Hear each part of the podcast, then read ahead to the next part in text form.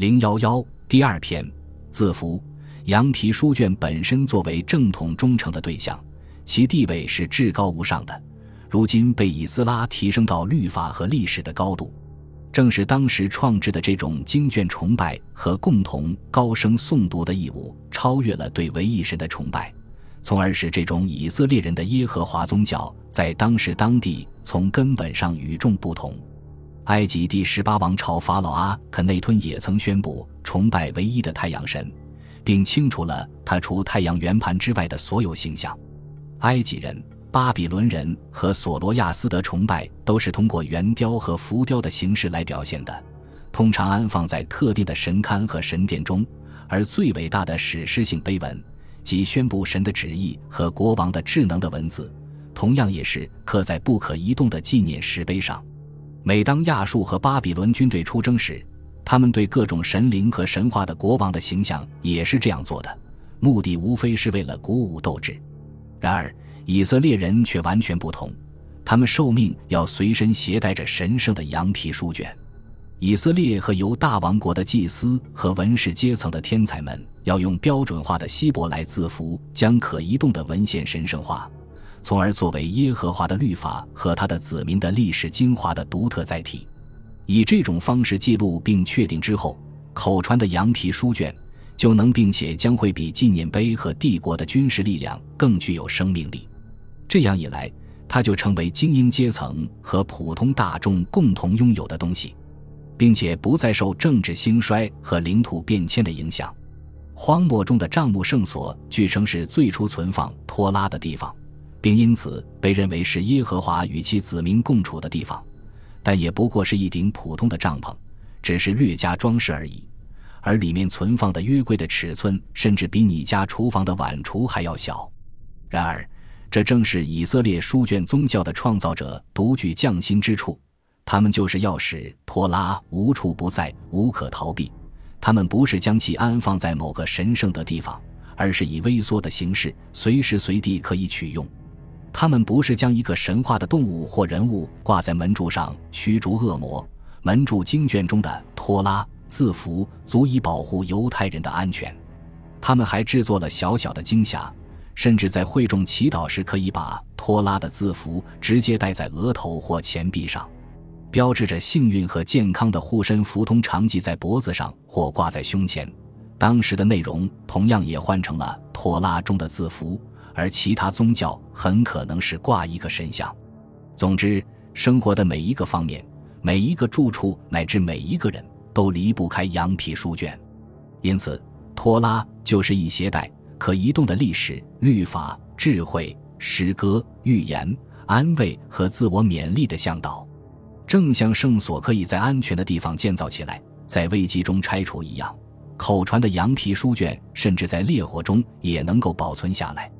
因为那些记录、编写经文的文士已经将其口传传统和文本作为基础教育的一部分，令大众牢记在心中。围绕着迈克尔，在詹姆斯国王钦定本中将其不恰当的译为使者这一角色的准确性质，曾经发生了一些争论。但以色列人没有使者这个词的词根是 zikor，即拉比希伯来文的 zakor，意为记忆。所以这样一个角色。无论他是俗人还是祭司，只能是一个记忆者或记录者。通过同时使用书面文字和大脑记忆，耶和华的子民虽然可以被击垮和屠杀，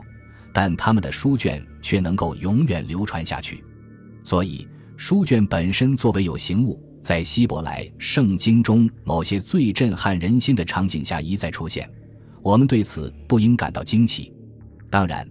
这里指的并不是现代意义上的书。有连续的书页，有故事情节。其早期形式是一种零散的和折叠书页的抄本，是罗马时期才出现的。羊皮书卷是希伯来圣经采用的一种适于保存的神奇形式。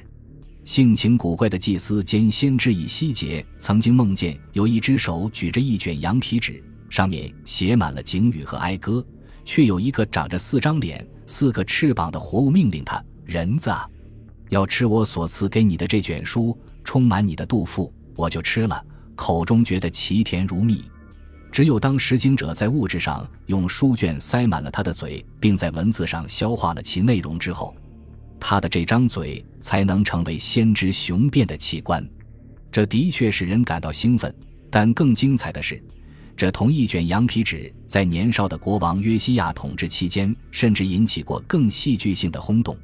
在希伯来圣经中有两处讲过他的故事，一处是《列王记下》。另一处是描写更为细致的《历代志下》，这两段经文都是在漫长的危机时期写成的。《列王记》中的原始记述最有可能写于公元前八世纪末前七世纪初，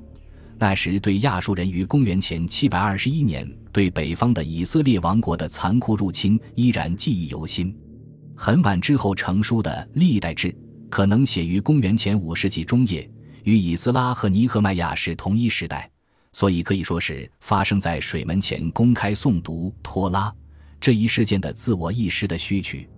约西亚的故事可以说是一个回归纯真的童话。在犹大王国经历了历史上最黑暗的时期之后，约西亚在八岁时成为新的国王。根据圣经作者的叙述，在他的祖父马拿西漫长的统治期内。这位国王史无前例地急于用外邦的可憎事物亵渎圣殿，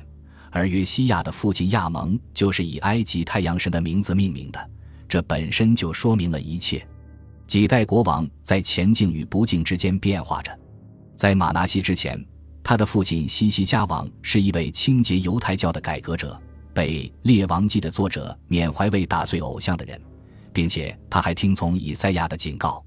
全力支持那些为圣经积累素材的文士。后续的作者，当时文士职业已经家庭化，将耶路撒冷几乎逃过亚述入侵者的魔爪归功于西西家对耶和华崇拜的热情。马拿西却选择了一条相反的道路，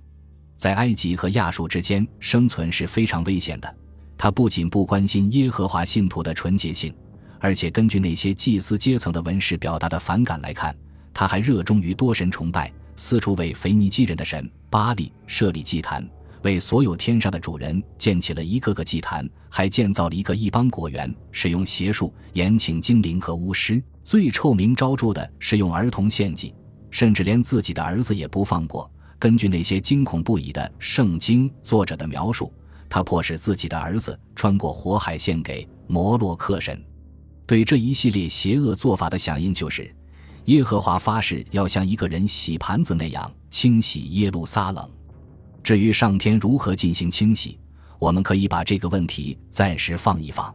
几乎可以肯定的是，作为历史学家的《生命记》作者们写过两位国王在公元前六世纪和前五世纪之间，祭司和文士并不仅仅将耶和华作为一个至高无上的神奇来崇拜，并且将他作为唯一独特身份的上帝。《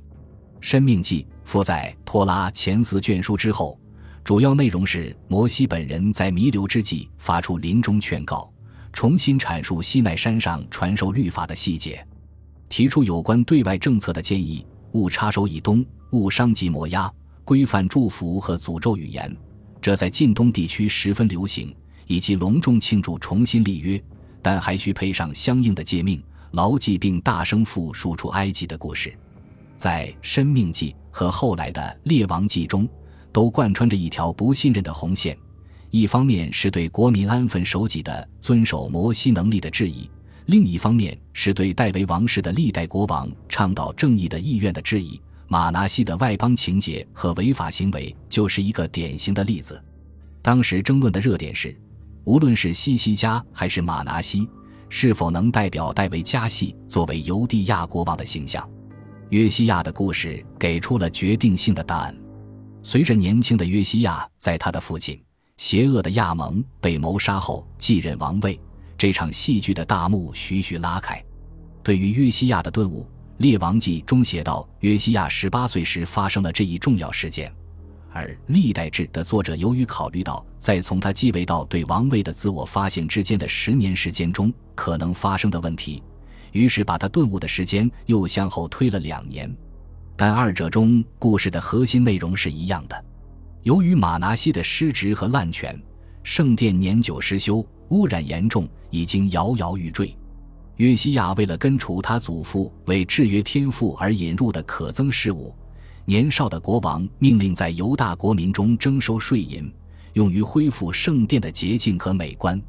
在正统耶和华信徒的化身大祭司希勒家的监督下，木匠、瓦工和建筑师都来到现场，修复工程按时动工了。当修建工作正在进行时，让人意想不到的事情发生了。建筑工地上露出半截的一部上帝之书，将希勒家办了个趔趄。他把书拿给文士兼顾问沙帆看，沙帆随即面对年少的国王高声读了起来。约西亚听到后不由得大吃一惊，同时也产生了某种不祥的预感，因为这部书竟然是《生命记》，上面记载着被诅咒事物的详细清单。如果不遵守摩西诫命，你在城里必受咒诅，在田间也必受咒诅。你的筐子和你的团面盆都必受咒诅。耶和华必用埃及人的疮，并痔疮、牛皮癣与疥攻击你，使你不能医治。毫无疑问，约西亚当时就感到，因为我们的列祖没有听从这书上的言语，没有遵主书上所吩咐我们的去行，耶和华就向我们大发烈怒。本集播放完毕，感谢您的收听，喜欢请订阅加关注，主页有更多精彩内容。